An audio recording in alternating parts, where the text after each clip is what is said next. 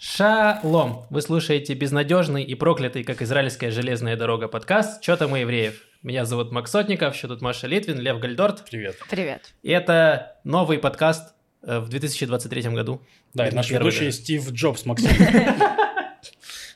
Новый год, новый Максим. Да, все. Так, эм, я же инвестор и покупаю акции у компании, которая падает. Акции Стив падают. Джобников.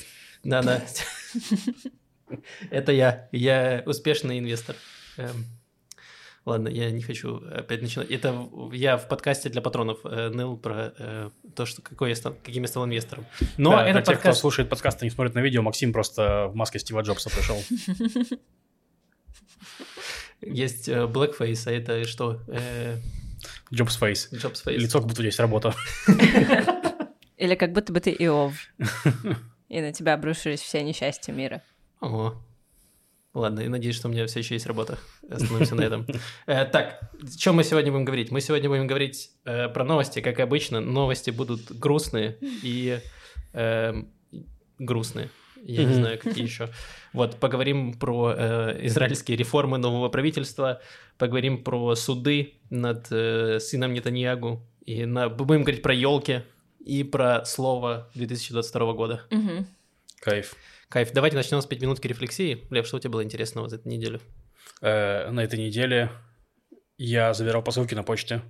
Я очень долго это дело прокрастинировал, но решил, что все, пора забрать посылки на почту, тем более мне прислали смс что Лев, или сейчас, или никогда. Вот. Э, Мне должны были прийти три посылки. Вот. И п- но смс прошла про две из них. Вот. И я пришел в первое место, прихожу, ну, и там у меня такие, а мы, ну, пришел к 9 часов, что, к 9 часам, чтобы перед работой забрать. Они такие, а мы с 10 работаем. Я говорю, до скольки? Я до 4. Я такой, отлично. Как работающий человек, в принципе, может забрать у вас посылку? Что это вообще такое? Он такой, ну, мне не важно вообще, я работаю с 10 до 4. Хорошо, поехал на следующее место, а там почта оказалась. Почта, которая настоящее отделение почты, а не киоск. Я туда захожу, они такие, а без номерка нельзя заходить. Я такой, да вообще? Такой, вообще. Я такой, получить посылку? Ничего нельзя. Короче, взял номерок на завтра. На следующий день прихожу с номерком, подхожу в окошко, такой, дайте мне посылку. Они такие, так это вообще не здесь. Обойди здание, и там дверь сзади, поднимаешься на третий этаж, там забирать посылки. Я такой, вау, как круто, что это вообще доступная информация, где я это вообще мог узнать. Я специально вышел, посмотрел на дверь, там не написано этого. Просто нигде этого не написано. В том месте, где эта почта, там вообще нету надписи «почта», «забрать посылок», ничего нету. Просто, типа, ну, мол, это, видимо, знания, которые из родения впитывают молоком матери. Вот. Я не впитал каким-то образом. Потому что, да, это, я знаю... это, знаешь, это локально, это место для местных, чтобы сразу отделить туристов от местных. Только местные там получают удовольствие. Это секретное место, знаешь, где, э, ну, вот как есть кафе, где только, эм, э, только люди, которые шарят, там Да, могут типа наслаждаться. спикизи, спикизи почта. Да-да-да. Ты приходишь, э, и тебе с порога вам как обычно, такой, да, мне как обычно, трое суток и чувствую унижения. Да. Ну, в общем, забрал посылку. Э, Это был Даркон. Приятно получить Даркон. Я теперь могу слетать куда-нибудь. Супер. А Да. Почему тебе не принесли, он в квартиру уже курьер приносит, нет? Да, ну, там, это я виноват. А, понял.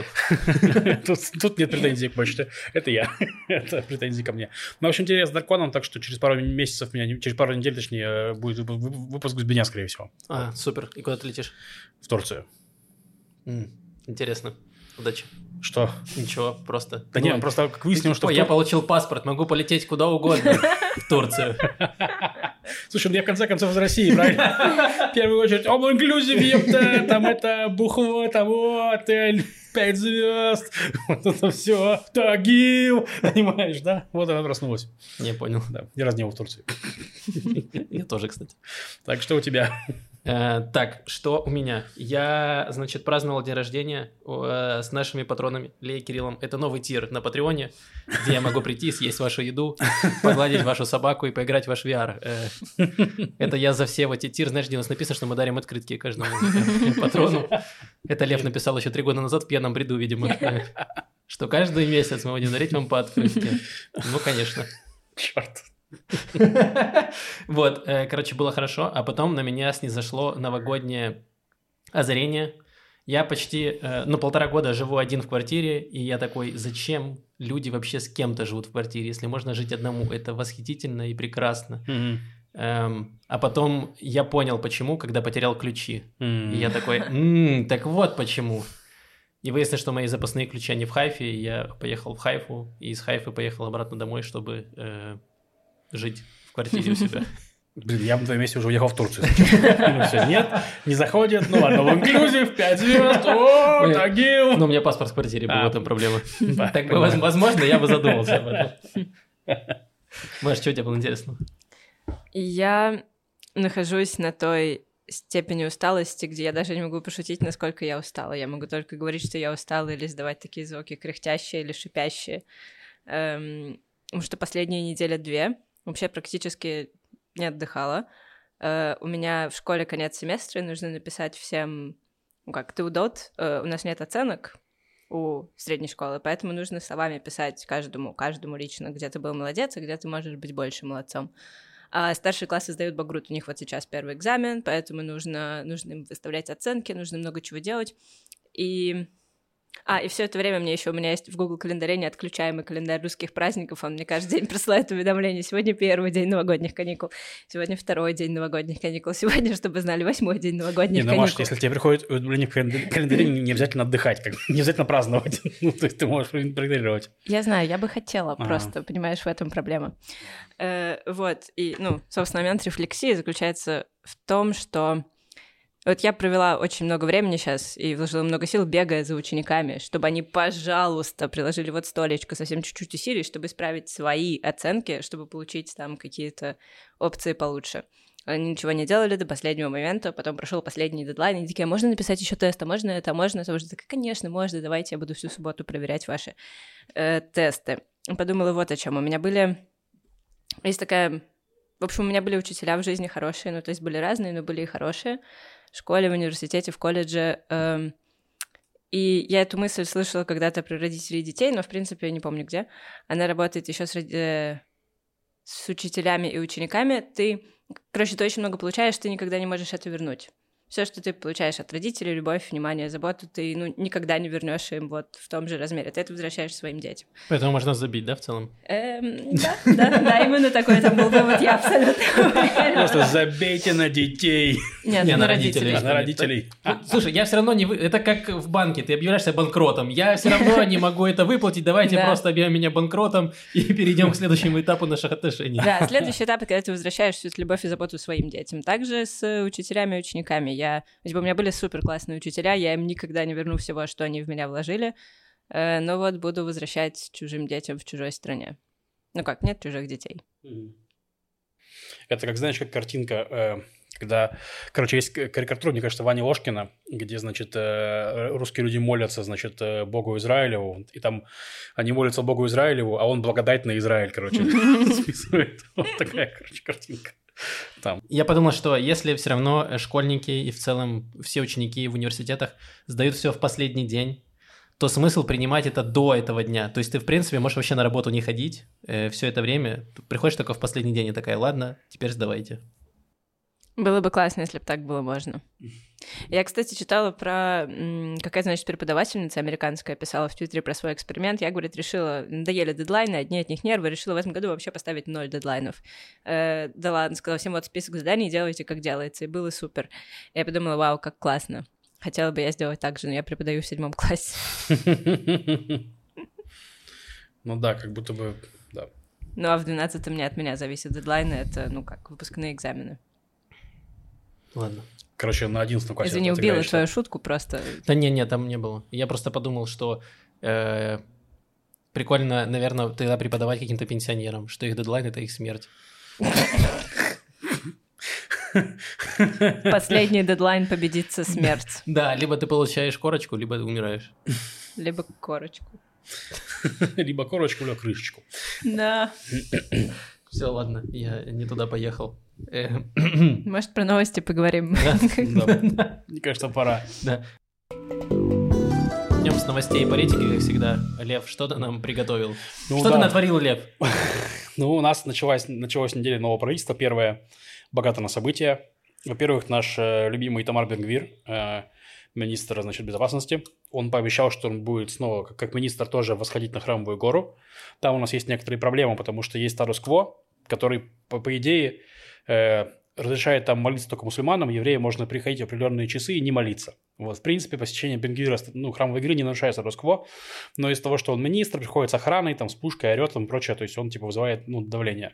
Ну вот, и Бенгвир... Там, да, просто я поясню, что палестинцы и мусульмане боятся, что Израиль, э, ну, якобы есть такие... Отмолят гору.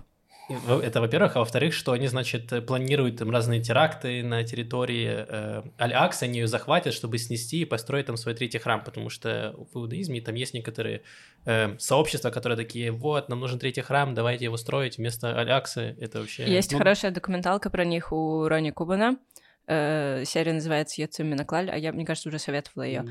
Вот, и там как раз есть интервью с чуваком, который очень хочет третий храм, часто поднимается на эту гору, и его, значит, Рони спрашивает, а ты правда никогда не молишься на храмовой горе? Он такой, нет, ну смотри, я, ну, типа, я тайком молюсь чуть-чуть, я так в сторону очень-очень тихо говорю слова молитвы, и никто меня ни разу не спалил.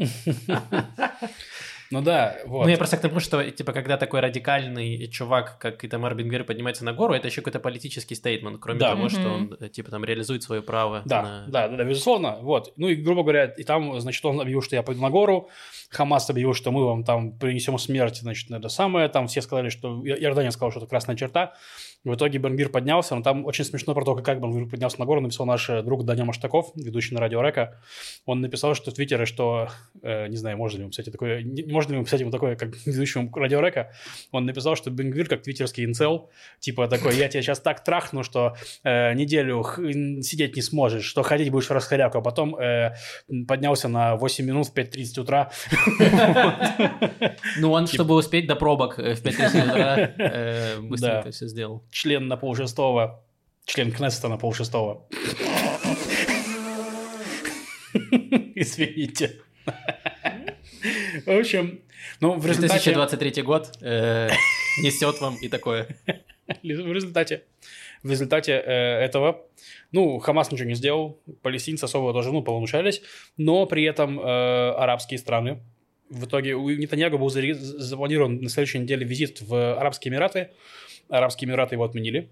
Вот, и Саудовская Аравия подала в ООН просьбу собрать э, совбез на тему того, что Израиль э, шатает границы Храмовой горы именно статуса кво.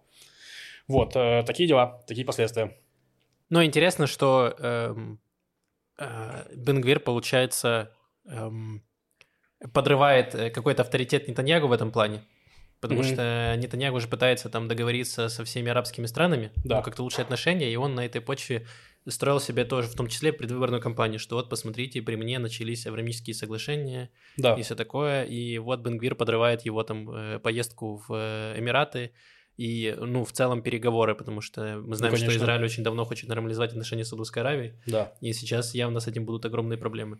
Ну да, и это вообще, в принципе, вопрос, насколько Нетаньягу там в контроле всей этой ситуации, то есть насколько ему нормально это все, ну, типа, непонятно. То есть мы уже говорили, что ему не очень комфортно в этой коалиции, в принципе, вот. Э, вот такая новость. Э, и вторая новость, которая тоже, значит, очень важная, э, это Яриф Левин, это наш будущий, точнее, текущий министр юстиции из партии Ликуд, выкатил предложение по реформе юридической системы, и там ну, грубо говоря, то, то, о чем говорили, очень долго говорили, это закон на преодоление вето богатств. то есть у нас есть суд, Высший суд справедливости, и в реформе, которую... И он может э, отменять или приостанавливать, или отправлять на доработку законы, которые принимает Кнессет, если в него поступила жалоба, и суд постановил, что оно, эти закон нарушает права граждан и противоречит другому закону, который был принят ранее. Ну, в основном... Основным, это, законом. основным законом, да. Вот. Э, то есть там в этой реформе есть какие-то вещи, которые, ну, можно сказать, ну, реформа, грубо говоря. Там есть э, изменение порядка назначения судей в высшей суд справедливости. То есть сейчас судьи назначаются комиссией, в которой есть три судьи, три, по-моему, или два представителя коллегии адвокатов и политические представители. В итоге у нас пять юристов и четыре, ну, четыре политика. Вот, они собираются забрать э, места у адвокатов, так что будет э, 4 юриста и 5 политиков. То есть, или, или там, ну, такое, такое, такое соотношение. Что позволит... Э, Политики баланс... это, в смысле, текущие члены Кнессета? Ну, там министры и члены Кнессета, но базово это одно и то же, ну, примерно. Там нет большой разницы. Вот, ну, гру- ну грубо говоря, да. То есть... Э... А как они выбираются, как выбираются? Или они назначают? Голосование. Нет, ну, нет кто, кто эти люди? Да. Э, ну, коалиция назначает, по сути. Это назначение Там, по-моему, есть какая-то комиссия, и они там э, назначают. Не-не, за, за эти места тоже борются. То есть там, например, когда была прошлая э, коалиция собиралась, то есть там Аелит Шакет поставила условие, что она пойдет в эту комиссию, а не Мираф Михаэли, например. То есть справедливости в итоге добилась этого места, чтобы начать более, более консервативным судьи иметь влияние на это. То есть так, такая же борьба, такой же спор. Нет, это нормально. То есть я говорю, что по проблемам ну, суда понятные. То есть то, что суд, судья переназначает себя, они не обновляются идеологически. То есть там люди, которые считают, что у которых сознание там в духе 80-х еще заложено. Страна изменилась, страна провела, люди провели. То есть, ну, типа, у них другое понятие справедливости. Это первое. Вот, э, поэтому как раз-таки реформу вот этого в комиссии по я считаю, ну, нормально. Она в течение там 10-15 лет выровняет состав суда. И все, у нас будет более ровный состав суда и так далее. Вот, но также там есть вот отмен, э, такая, такая тема, что если Кнессет, значит, э, подает в суд э, закон, точнее не так, если закон, если суд отменяет закон, то он должен отменить его только, только значит, большинством 15-15, то есть только все судьи должны проголосовать за отмену закона. Угу. Вот, то, то есть только максимально. Если 15-15, то Кнессет не может его, значит, заново принять, а если там 14-15, то может заново принять. Большинством, ну, что один да. голос. По сути, это сильное ограничение власти суда. Вот. И я объясню, почему это плохо. Это, ну, грубо говоря, э, разделение ветвей на три власти придумали для того, чтобы власть не концентрировалась в одном месте слишком сильно, потому что узурпация власти ведет к диктатуре и ведет к очень плохим вещам. Мы это видим постоянно, просто все время. Мы видим, почему диктатура это плохо, то есть как она развивается. Бывает, что диктатура сруливает на какую-то нормальную э, колею без там большого количества убийств, но часто нет. Опять-таки, прямо сейчас у нас происходит большой пример, как это работает. Вот. И я не говорю, что этот порядок, если это примут сейчас, то это прям сразу, знаете, демократия, диктатура. Нет, это не переключатель. Но это шаг туда, вот, и стоит прийти кому-то более беспрецедентному лидеру, условно говоря, э, который может им пользоваться, ну и все, все может очень быстро пойти по одному месту. Вот, это еще пока не закон.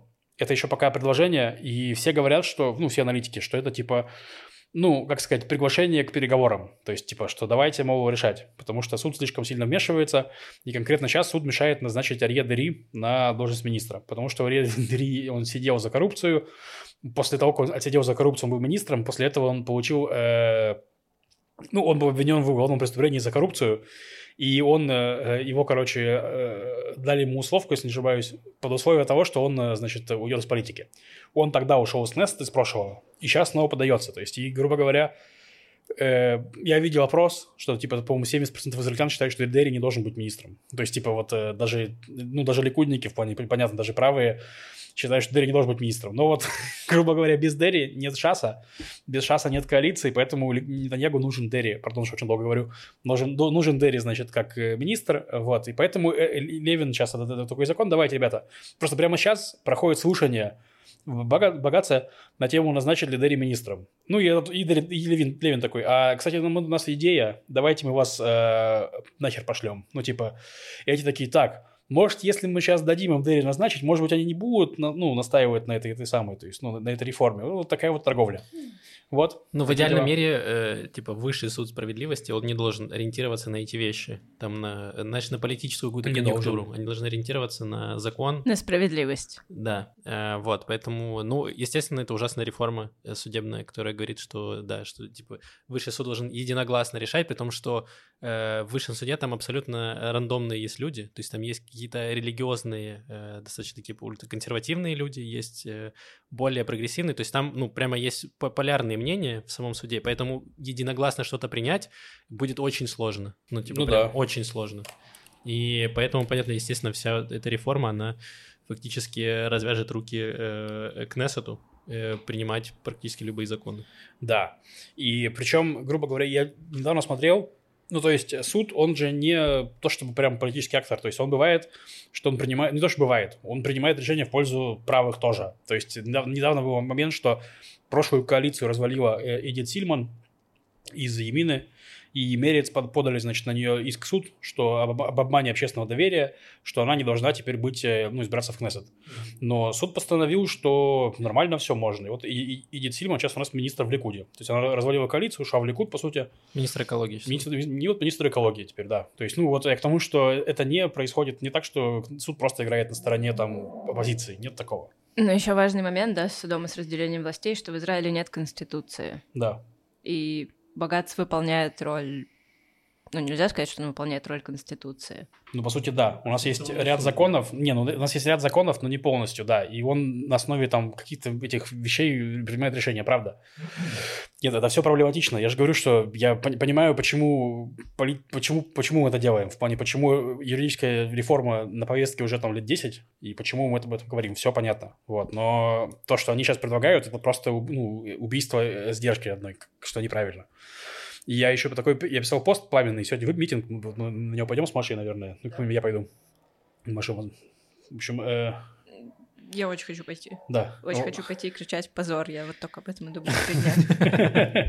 Вот, э, я к тому, что такой пример, что, значит, у нас есть э, закон о национальном государстве, Хок-Леом, который приняло правительство Нетаньягу большинством, там, 61 или 62 депутата. Не то, чтобы прям такое большинство, так? Но отменить его можно большинством 80 депутатов. Это, типа, основной закон. Вот. И вот, э, допустим, приходит к власти левая коалиция с арабами, у них 61 депутат, и они говорят, отменяем Хок-Леом. Типа, нужно 80, э, неважно, отменяем э, правые выдаются из- иск в богатство, что нельзя, потому что 80. Богатство такой, нельзя, потому что 80. Эти такие, ну, а мы отменяем ваше решение большинством 61. И, по сути, ну, Мы есть, отменяем математику. 61 теперь равно 80. ну, как будто бы, я к тому, что, возможно, что юридически там все сложнее, чем я описываю, но это приводит вот примерно к таким моделям, то есть, типа, что у вас э, закон, который противоречит предыдущему закону или основному закону, и вы его просто можете принять и, и пере- пере- Да, конечно, вето. да, да ты можешь есть- только надстроек принять законов над этим законом, и которые по факту будут отменять тебе прошлый закон. Ну, типа, я... Есть миллион примеров в разных странах, как и все эти законы обходят э, Да. регулярно, в том числе и в Израиле, когда э, мы уже рассказывали про то, что когда законы там вместо того, чтобы принять что-то, его откладывают на следующий год, на год, на год, чтобы в итоге там ничего с ним с этим не делать, с какой-то проблемой. Я уже не помню, что это было. Ну, ну, не, ну там был закон, э, закон э, о воссоединении арабских семей, Да. вот, который, грубо говоря, Богат сказал, что это типа неправильно, что, ну, что, что это нарушает права граждан, что у вас есть арабские граждане еврейские граждане, получается, что если еврейским гражданам можно, ну, вас, ну получать гражданство на таких правах, то арабским нельзя, то это типа на- нарушает принцип равноправия. Ну да, это перед уже законом. апартеид начинает Да. Вот, и в итоге Кнессет его каждые полгода продляет. Э, Продляет, э, ну, типа, рассмотрение этого закона, что как будто он рассматривается. Единственный раз, когда его не продлили, это был в прошлом году, когда Нетаньягу был в оппозиции, и они такие, мы, мы, мы против, значит, заплаток, которые мы принимали все, все наше 10 лет правления, но теперь мы стали против, потому что мы за комплексную реформу юстиции. Вот она, комплексная реформа юстиции, мы просто убьем суд. Вот, ну, типа такое. Достаточно комплексное решение. Ну, да, да. Вот. Э, то есть, еще раз, э, тем, кто, грубо говоря, нас слушают, ну, то- люди, которые с нами политически не согласны, я говорю, что вот я, я со сколькими людьми не говорил, то есть я признаю проблемы суда, проблемы, в принципе, юридической системы, что они есть. Вот. Но единственное, что меня смущает в том, что они хотят принять, это вот этот пункт 60 одном, э, ну, о вето. Вот, и многие, многие, грубо говоря, правые, они, в принципе, понимают, что пункт вето реально, типа, странная, странная идея, то есть, что комиссия, да, прозрачность комиссии, да, но пункт вето странно. Вот. Ну, конечно, нужно разграничивать ветви власти, и, и- иначе все будет очень плохо. Я хотел еще рассказать про, э, немножко побомбить э, по поводу Эли Коэна, э, не того, э, который умер, э, который был израильский шпион, который умер в Сирии, э, а про нашего министра иностранных дел, который первым делом, первое, что он сделал, это э, позвонил Лаврову и провел с ним телефонный созвон. Мгм. Вот, и в целом они сказали, что их политика по отношению к русско-украинской войне это значит э, типа невмешательство и вообще не говорить. Поменьше говорить. Да, да. Если ты не говоришь о проблеме, ее нет, как известно. Эм, вот. И, естественно, у меня ну, есть э, вопросы к э, украинским израильтянам, которые голосовали за Ликут, а такие есть, я знаю. Э, как им сейчас, как, как дела? Ой, им нормально вообще. Они, я, я И с ними общался, да, им нормально. А, Ну, из ладно. тех, из, тех, из тех, Со из тех, с кем я говорил. Нет, из тех, с кем я, из тех, с кого я видел в интернете, им нормально. Типа, ну, мол, ну, мы меньше говорить будут, ну, в конце концов, у нас свои интересы, мы, в конце концов, израильтяне, не украинцы. То есть, ну, вот, типа. А, ладно. Давайте пошучу про Эли Коэна.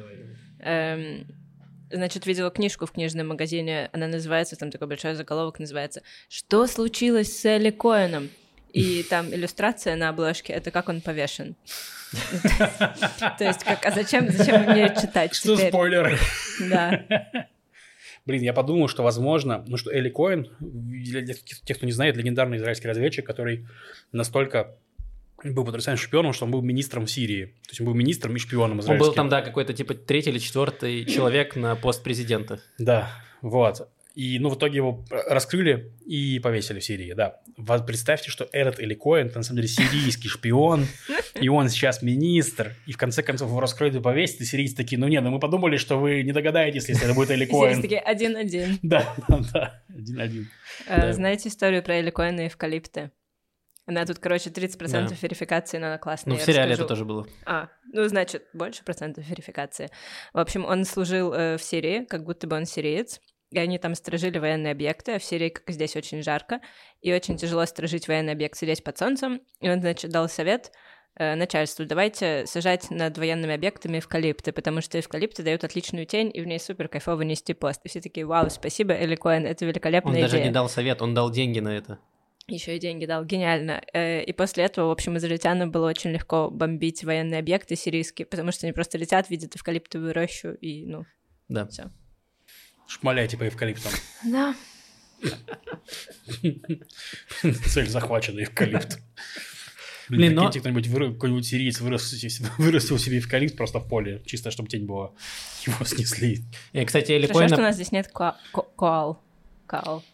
Коэна в Сирии поймали благодаря э, совкам. Вот, советы дали тогда технику прослушивания. То есть Эли Коэн передавал данные э, там э, Мгм. по какой-то аппаратуре э, в Израиль, и, собственно, благодаря э, советским э, агентам его поймали, вы- рассекретили. Мгм. Вот. Э, Я хотел вернуться к тому, что типа позиция Нетаньягу это лавировать между стульями, Да. так называемая. Но вся это обычно все это очень плохо заканчивается. Мы можем видеть это на примере э, Лукашенко, например. Эм, Не, ну для Нетаньяго пока работало. ну, для Просто- Нетанья- ну да, работало, но э, рано или поздно, э, типа, это все настигнет. Потому что, ну, типа, США все еще впрягается за Израиль активно, Мгм. вот, но идея Нетаньягу на то, что Трамп переизберется, она такая очень опасная. Не, мне кажется, уже понятно, что Трамп не, не переизберется, ну, мне кажется. Ну, не что понятно, но вряд ли. Но там все еще могут прийти э, республиканцы, которые более лоя- лояльные к Израилю. То Десантис тот же, то есть он трампизм без Трампа. Ну, то есть, типа, тоже тупой, но не, но не дебил. Ну, не знаю. Ладно. Нет. Извините, шутка, шутка. Да, но, э, короче, там, в общем, это, это ружье может выстрелить в обе стороны. И э, реально еще, ну, типа, Нетаньягу может еще и получить за такое. Ну, посмотрим, окей. Мгм. Будем, будем следить, что из этого будет происходить. Особенно учитывая, что на Израиль там подают в суды э, в, не в ООН, а где в Гааге. Да. Э, там палестинцы. В общем, там еще свои будут Да, разборки. там забавная история, что палестинцы подали на Израиль в суд Гааге, а Израиль вот сегодня буквально выкатил меры противодействия, и там, ну, отнять у них больше денег, там что там больше, больше их наказывать. И то есть такой суд, типа, что на вас э, жена подала в суд, что вы ее бьете, и ты такой, ну, побью, побью ее за это. То есть, типа, что это Вы такое думаете, вообще? это угнетение? Мы вам покажем настоящее. Да. Отвратительно. Ну, там, да, такой шантаж экономический. Они просто, э, для тех, кто не знает, Израиль собирает налоги для палестинской автономии с э, Палестин, на палестинских территориях, ну, чтобы контролировать это все. И Мгм. потом передает эти деньги э, палестинской автономии. Да, то есть это их же деньги. Вот. Но Израиль удерживает часть денег, э, это которые, деньги, которые идут палестинским э, террористам, э, пал- палестин, палестинская автономия дает э, пособие семьям палестинских террористов. Израиль удерживает эти деньги, чтобы якобы, короче, не финансировать это все. Вот, и, и, сейчас еще они, значит, собрали больше, удержали больше, Израиль решил больше денег удержать, еще часть отдать, э, типа, жертвам эм, терактов э, палестинских, Мгм. вот, и, ну, и там еще какие-то. То есть, короче, Израиль применяет вот такой финансовый, э, финансовый шантаж в какой-то мере. Вредно юридический. Да. Ну, Э, Давайте перейдем к следующей новости. Мы часто критикуем Израиль, но тут время и похвалить, и, э, значит, сказать, что эм, американский, американский журнал US News and World Report, они сделали рейтинг лучших стран мира. И, значит, они э, ранжировали его там по многим показателям, в том числе там по качеству жизни, по военной мощи, по... эм, Красоте ландшафтов. Красоте ландшафтов, по населению. Ну, короче, там прямо все, что вы можете себе, себе представить в оценке страны, там все это есть. И Израиль занял 37 место из, из 85 стран. Ну, в целом нормально, наверное. Я не знаю, как к этому отнестись. Но там будет в конце, в конце этой новости будет панч. Э, Дождитесь. Значит, Израиль оценили хорошо по эм, военной мощи. То есть Израиль вот в первой, там, в первой половине оценки по военной мощи и способности влиять на мировую политику. Ну, еврейский заговор. Кто бы сомневался. Да. Дядька Ньюэст такой, да, я вам говорил, а я вам говорил. И звукозаписывающие студии не все. В этом рейтинге Китай выше Южной Кореи. Китай на 17 месте и выше нас, кстати. Да, ну, ну, короче, там просто рейтинг, он... у- э, Турция выше нас и подожди, Индия. да. Все, я. Хватит спойлеров. Эм, Значит, там, э, ну, там просто... типа, Россия очень- выше нас на один Да пункт. хватит, Маша, ну что? Господи.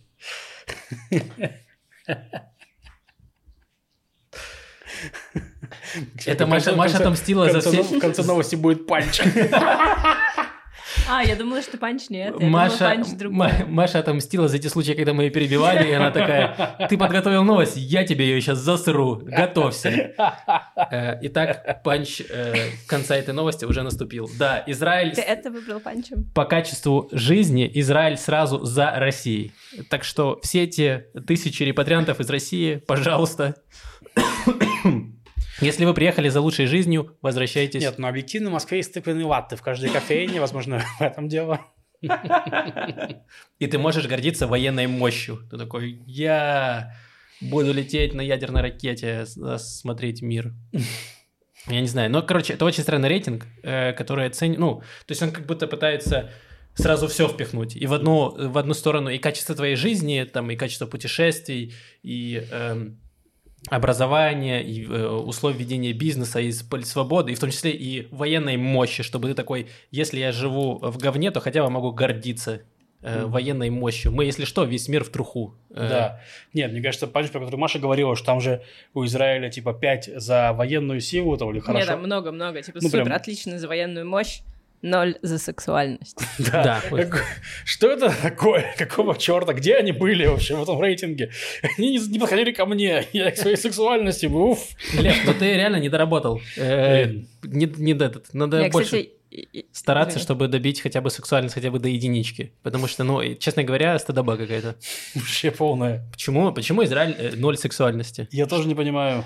Я, если честно, смотрю сейчас оригинальную вот эту страницу, где все подробные э, данные, и я не вижу здесь сексуальности. Возможно, Ну, это был ложный панч. Зато у них есть целая огромная графа, раздел, который называется Adventure. Приключения. Да, приключения. Там Россия очень хорошо в приключениях, вот, поэтому, ну, А естественно. Ну Израиль супер низко. Израиль в приключениях находится на 74-м месте, и тот, кто составлял этот рейтинг, никогда не был на Тахане Мерказит. Вот я тоже хотел сказать, что он просто не заходил туда. Блин, я думаю, что на самом деле нормальные приключения. Ну вот, посмотрите по Льву. Все его приключения за неделю, за что он не мог посылку получить. Э, Вот такие у вас приключения. Поэтому я думаю, что в этом плане рейтинг норм. Э, но- Наоборот, Максим, даже я пошел на почту, просто пошел на почту и получил приключения. Вот как это работает. Возможно. Э, Ну, короче, очень странный рейтинг, но Израиль и здесь где-то в середине, что не так плохо, но то, что Израиль сразу за Россией, это, конечно, очень смешно. Да, еще один был рейтинг тоже забавный э, какого-то VPN-сервиса, который оценивал качество интернета. Израиль там был лучшим интернетом, если не считать, э, если не считать госуслуги. Все работает хорошо, но госуслуги, извините. Ну да, та- В там был... итоге в среднем где-то после России.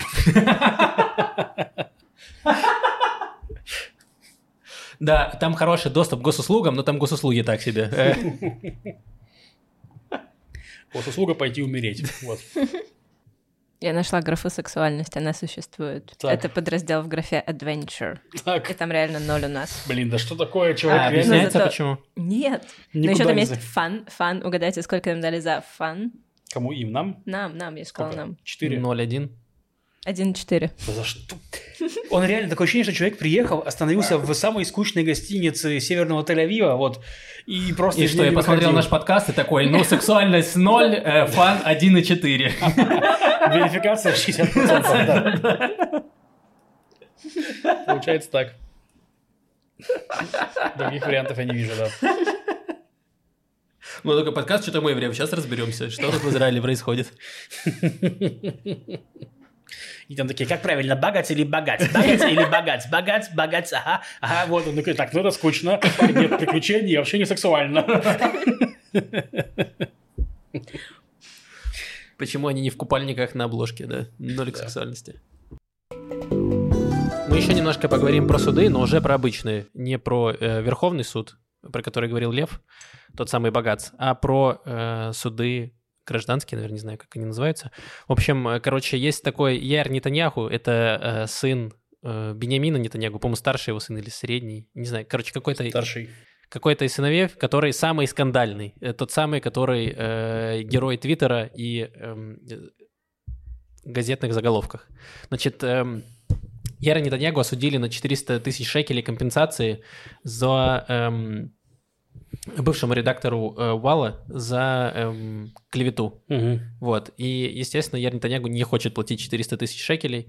Вот. И он, э, значит, там э, пытался сказать, что у меня нет денег, я же не работаю, я безработный. Э, там, ну, Яр Нетаньягу, в основном его, э, с него все орут, и ему все пишут, что он, найди себе работу. Потому что Яр Нетаньягу по факту, по-моему, нигде не работал. Вот, Ну да. где-то числится. А в итоге выяснилось, что у него на счету есть полтора миллиона шекелей. И они такие, ну, у тебя есть полтора миллиона шекелей, 400 тысяч, э, будь добр, заплати. Вот. Но и он, короче, подает там э, миллиарды апелляций в разные суды, и всем говорят, нет, типа, все, решение принято, давай плати, плати деньги.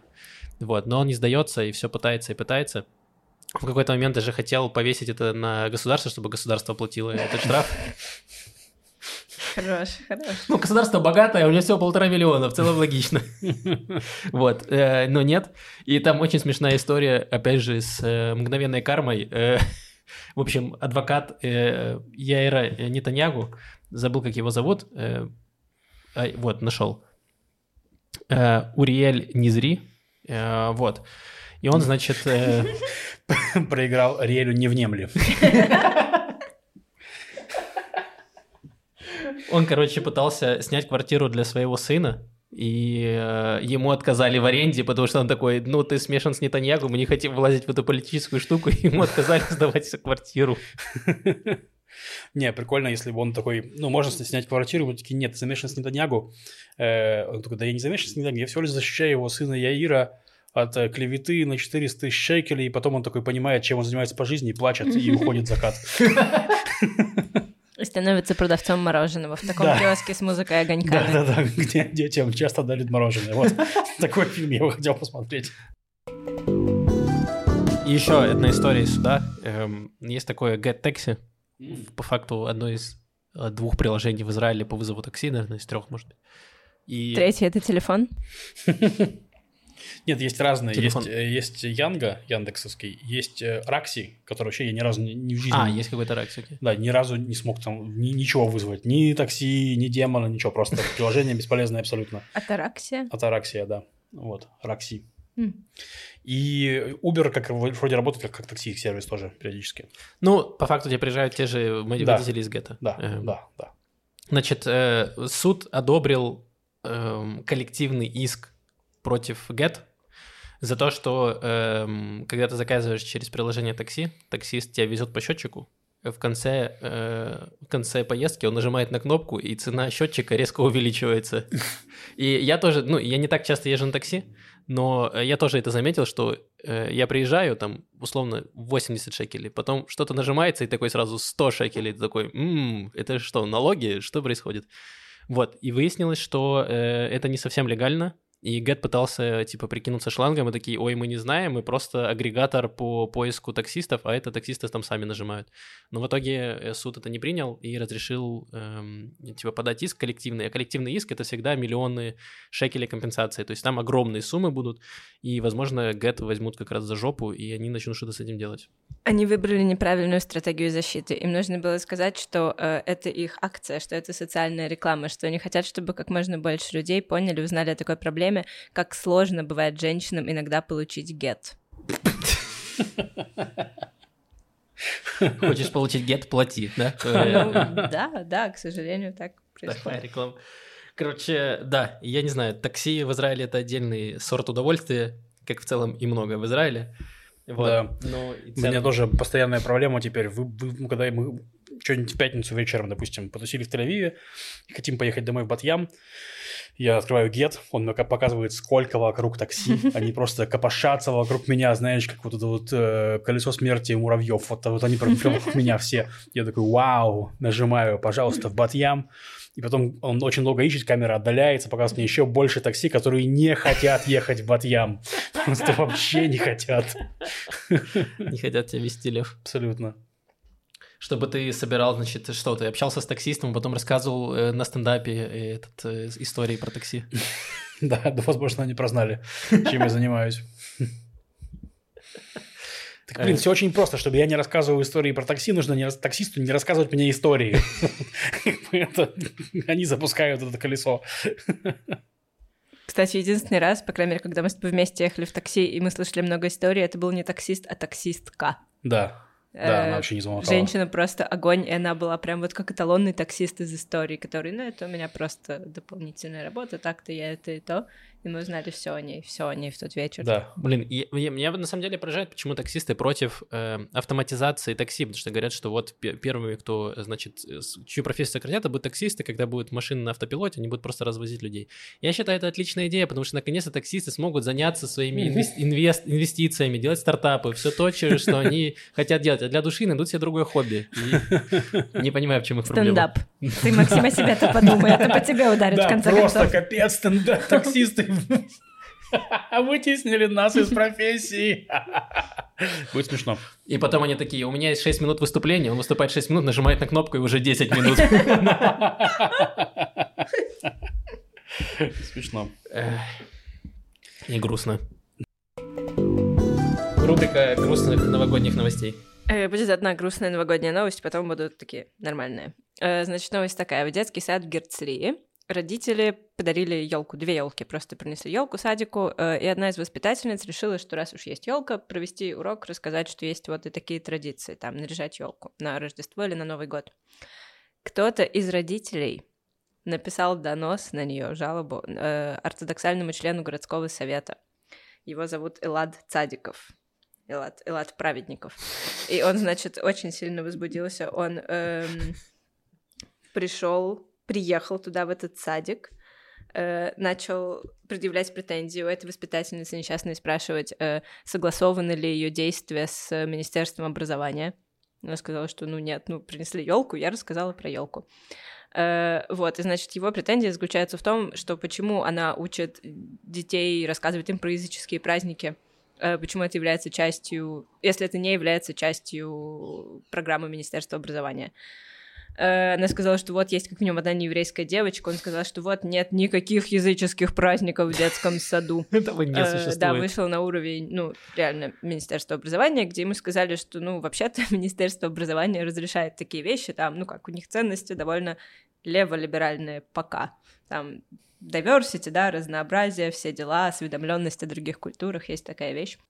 В общем, его это очень расстроило. Эм, он сказал, что очень жаль, э, что нет пока такого документа, такого указа в Министерстве образования, в котором бы говорилось, что образ- система образования в Израиле — это еврейская государственная образовательная система. Израильские дети будут изучать израильские праздники, а не э, иностранные праздники. Блин, я жду, когда Министерство образования выпустит бумажку, где будет написано «Язычество не существует, этих праздников не существует, этого все, это все выдумки». Ничего Подожди, но с нет. кем тогда мы будем бороться, если этой выдумки этого не существует? Ты еще скажи, что греков не существует, Максим. Ничего, наш министр национальной стойкости, я думаю, решит эту проблему. Я представляю, что через несколько лет это уже все совсем станет э, консервативно и грустно. Нам, э, русскоязычным израильтянам, придется перед Новым годом брать елки, ехать э, в Бнейбрак и в эти районы, и там показывать людям э, новогодние шапки, надевать на них, давать им елки и так далее. А потом Вот, садиться в тюрьму за это. Возможно. Не, ну просто, чтобы... э, Каждый шаббат, каждый шаббат, в смысле, э, разные ультрарелигиозные волонтеры приезжают в Тель-Авив, в разные места, где много нерелигиозных людей. В Батьям. Ну, Батьям тоже, да, предлагают им повязать, как это называется, господи? Филин. Филин, э, помолиться перед шаббатом, все дела. То есть, ну, в плане... Я никогда не молился, потому что я не верю в Бога. Но для меня вполне милая традиция, в смысле, если им это... Они, для них это сдака, то есть это хорошо в плане, ну, пожалуйста. Вот, я к тому, что просто, возможно, нам тоже в какой-то момент придется рассказывать про Новый год. Ладно, я, я хотите расскажу вам хорошую историю про елки и э, детские сады. Пожалуйста, умоляю, расскажи. Э, да. Бекмамбетов получил сердечный удар, и больше не будет фильмов елки.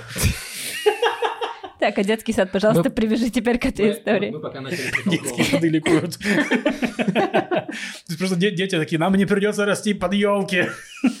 Подожди, мы пока начали с Михалкова, там оно, цепная реакция Да, передается, все в порядке. Эм, значит, у меня родители живут в Хайфе, и э, квартира их прямо напротив это ли школа, или детский сад, я не понимаю. Но там, короче, дети, они не совсем мелкие, но такие, как будто там лет по 5, наверное. 16. Короче, я не умею определять э, детский возраст, но это либо начальная школа, либо уже э, детский сад, который э, предшкольный. Либо начальная школа, либо бакалавриат. То есть я не умею определять возраст детей. Короче, они там живут уже давно. Мне кажется, уже Тогда скорее бакалавриат.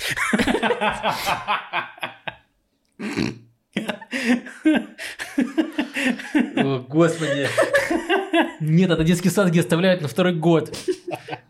Э, Значит, и там в этом году в первый раз э, заиграла музыка, мама говорит, играет э, «В лесу родилась елочка». И она такая, это еще что происходит? Типа впервые за 8 лет там такая, такая музыка. И выяснилось, что, видимо, там очень много сейчас русско- э, русскоязычных детей приехало туда, вот, и они решили тоже, в том числе и Новый год отпраздновать. Вот это впервые там вот за 8 лет, которые они живут, в первый, первый раз такое там было. Вот, поэтому тоже интересно. Потому что это, ну, прямо э, городская школа, потому что там огромное здание, и там, ну, типа, спортивная площадка и все. То есть это не то, что детский сад, который открыли просто в квартире Мгм. какой-то. Мгм. Вот. Э, Поэтому в этом плане, видимо, есть какой-то diversity в зависимости, возможно, еще от городов. Ну, Вот, конечно. Да, я думаю, более- что, ну, типа там... Я вот уверен, что в истории про елку этого герслийского садика, и садикова, кто он там, э, садик, при- садиков приехал в садике, вот это все. Вот. Короче, я, я думаю, что там просто этому чуваку захотелось поупендриваться, попасть в заголовки, опять-таки, вся, вся эта история про политиков, которые, ну, потому что, ну, история явно не стоит выеденного яйца. Типа, это была инициатива вообще изначально родителей, которые принесли елки, то есть елки там и так стояли уже, получается, воспитательница сказала, то есть, ну, типа, фигня. Ну, то есть, просто да, чувак захотел... абсолютно, правда. Но это такая тревожащая история на фоне других тревожащих историй, о которых мы частично рассказали, частично не рассказываем, потому что оно все пока на уровне каких-то слухов, предположений, обещаний. Э, Но просто это такая знакомая до боли ситуация. Да. Мы в школе охренительно весело в моей московской школе праздновали Хэллоуин. Это был лучший праздник в году. Все Мгм. были в костюмах, все украшалось, были конкурсы, было супер классно. И году, не знаю, в шестом, в седьмом запретили. Все, больше никаких э, иностранных, зарубежных праздников. Нужно учить детей только, не знаю, Да, да, да. Ну, все так. непонятно чему, но вот не этому. Тут у них понятно чему, но не этому. Да. И не этому. Ладно, я Ну могу да. обратную историю смешную рассказать э, из сериала, который я рассказывал для патронов. э, Rehearsal, репетиция. И там, значит, э, герой типа репе- э, взял ребенка актера, и он репетировал свое, как он будет воспитывать ребенка. И он сам по себе еврей, и он, значит, рассказывал ему про Хануку. А там ребенок типа пятилетний, и э, понятно, что пятилетнему ребенку сложно понять концепцию актерства. И он просто типа вот этот человек, теперь ты называешь его отцом, и все. И он, значит, его рассказывал э, про Хануку, водил его, значит, в Ешиву, где его там тоже рассказывали про еврейскую культуру. И потом, значит, когда уже закончился, ну, съемки сериала закончились, он вернул, э, значит, этого ребенка родителям, и пришла его э, мама и такая, вам нужно ему объяснить, что э, на самом деле этот ребенок не еврей, типа, и что правильная религия это христианство, и что есть Иисус, и Иисус это главный, ну, типа, это Сын Божий. И он, значит, ну, этот э, э, еврей, который актер, и он такой, значит, объясняет этому ребенку, говорит, послушай, ты, э, ты типа христианин, и это хорошо, я еврей, я буду гореть в аду, типа. И мама такая, да-да, все так, все так. Что на самом деле Ханука это все нет. Вот есть Рождество, вот есть Иисус, есть христианство, это важно. Противоречивые сигналы. Мне это напомнило историю моего друга Бори, она короткая. Э, Как он, значит, ну, в детстве, в юности много ездил в разные еврейские лагеря, и вот он уезжает в очередной еврейский лагерь, летний детский, и все сели в автобус, автобус уже почти трогается, и за ним бежит одна женщина и кричит своему сыну, «Кстати, Костя, ты еврей!» На всякий случай. Обратно, да. Те- Новость, которую мы уже анонсировали, это про слово года. Что такое слово Эм, года? Да, согласна. Ну, во многих странах э, какие-то их, в общем, выбирают словари или там институции, какие связанные с языком слова года. Академия языка иврит в этом году не подкачала и выбрала слово года, и слово года — это дыра. Ну, точнее, не просто дыра, это слово болан. А, то есть, ну, они это делали после результата выборов, правильно? Да. Тогда понятно.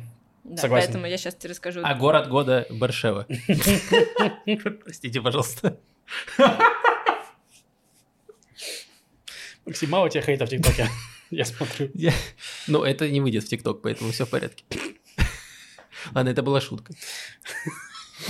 Так и чё, можешь, как они это выбирали, прости? Эм, Короче, не- это не просто дыра, это именно провал в земле, потому что у нас было очень... А, Ну, когда вот трасса, трасса стоит, существует, потом раз и проваливается, там огромная А, дыра есть вместо Айалон, трассы. я правильно понимаю? Да, да. Э, По-английски это sinkhole, а в русском, мне кажется, нет такого слова. Ну, именно вот провал в земле. Эм, они выбирали они... они выбрали несколько слов, не знаю как, э, и потом голосовали люди. И, значит, первое место заняла дыра. Э, второе место заняла слово мешелут, которое переводится, опять сложно перевести на русский, как управление или управляемость. Мгм. Governance. А, третье место заняло слово хазая, которое вообще иллюзия, но здесь я бы привела как наваждение. Ну, типа, когда ты просыпаешься в какой-то реальности, и ты вообще не понимаешь, это вот реальность теперь такая, Да, мы теперь так да, живем, они все эти три слова играют в связке, типа... Да. э, Весь 2022 Смотри, год, да. дыра, И- иллюзия управляемости, да. да. Э, Вот, а в топ-3 не вошло слово химла, сострадание, оно заняло четвертое место всего. Как обычно. 9% людей, да, выбрали его. Да. Надеюсь, в 23 году будут слова по более внушающие надежду и оптимизм. Какое величие. э, Нет, не, Сила. пожалуйста, пожалуйста, национальная стойкость. Нет, нет, нет, нет. Я за то, чтобы слово химла поднялось повыше в этом списке. Так, ну давай еще про хорошие новости, про э, Э, компенсацию, я правильно понимаю? Так, да-да-да, про компенсацию. Соединенные Штаты вернули Палестине, палестинцам ложку. Одну на знаете, всех, правильно понимаю? Да, бывают такие гости, которые уходят, и после них нужно ложечки пересчитывать. Мне Э, просто кажется, палестинцы такие жалуются, сюда у нас ни говна, ни ложки. США такой, ну, вот вам ложка. А Израиль, вот вам говно.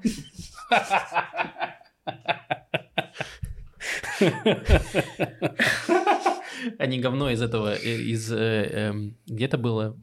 Под Хайфой, где эти бедуины тогда Да. э, шантажировали. Они такие, пожалуйста. Да.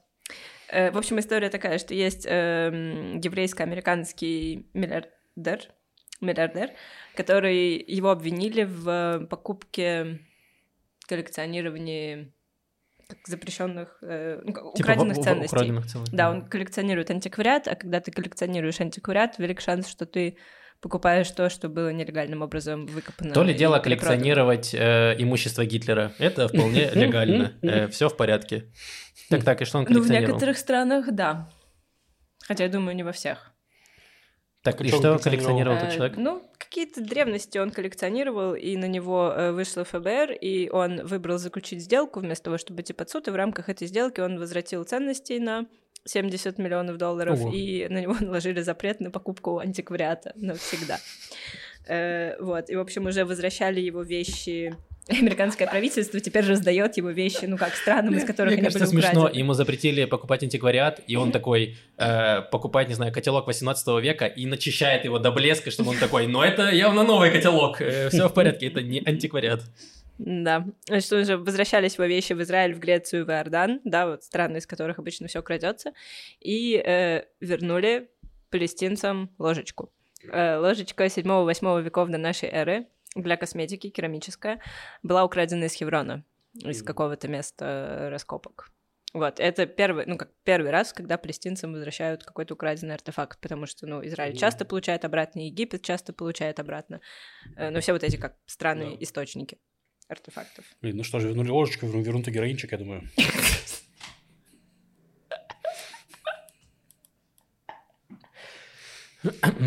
Ну, не знаю, как Бенгвер допустил, чтобы из Хеврона что-то вернули. Э, Вот. Не знаю. Мне кажется, не дорабатывают. что Бен- Бенгвир будет пытаться перехватить ложечку. Ложечку, мне тоже кажется, это Хеврон, потому что Хеврон наш. Э, Как это так? На Да. каком основании? А Ложечка вообще сирийская, поэтому у Бенгвира никаких нет на нее прав. Я думаю. Ну, хоть на что-то.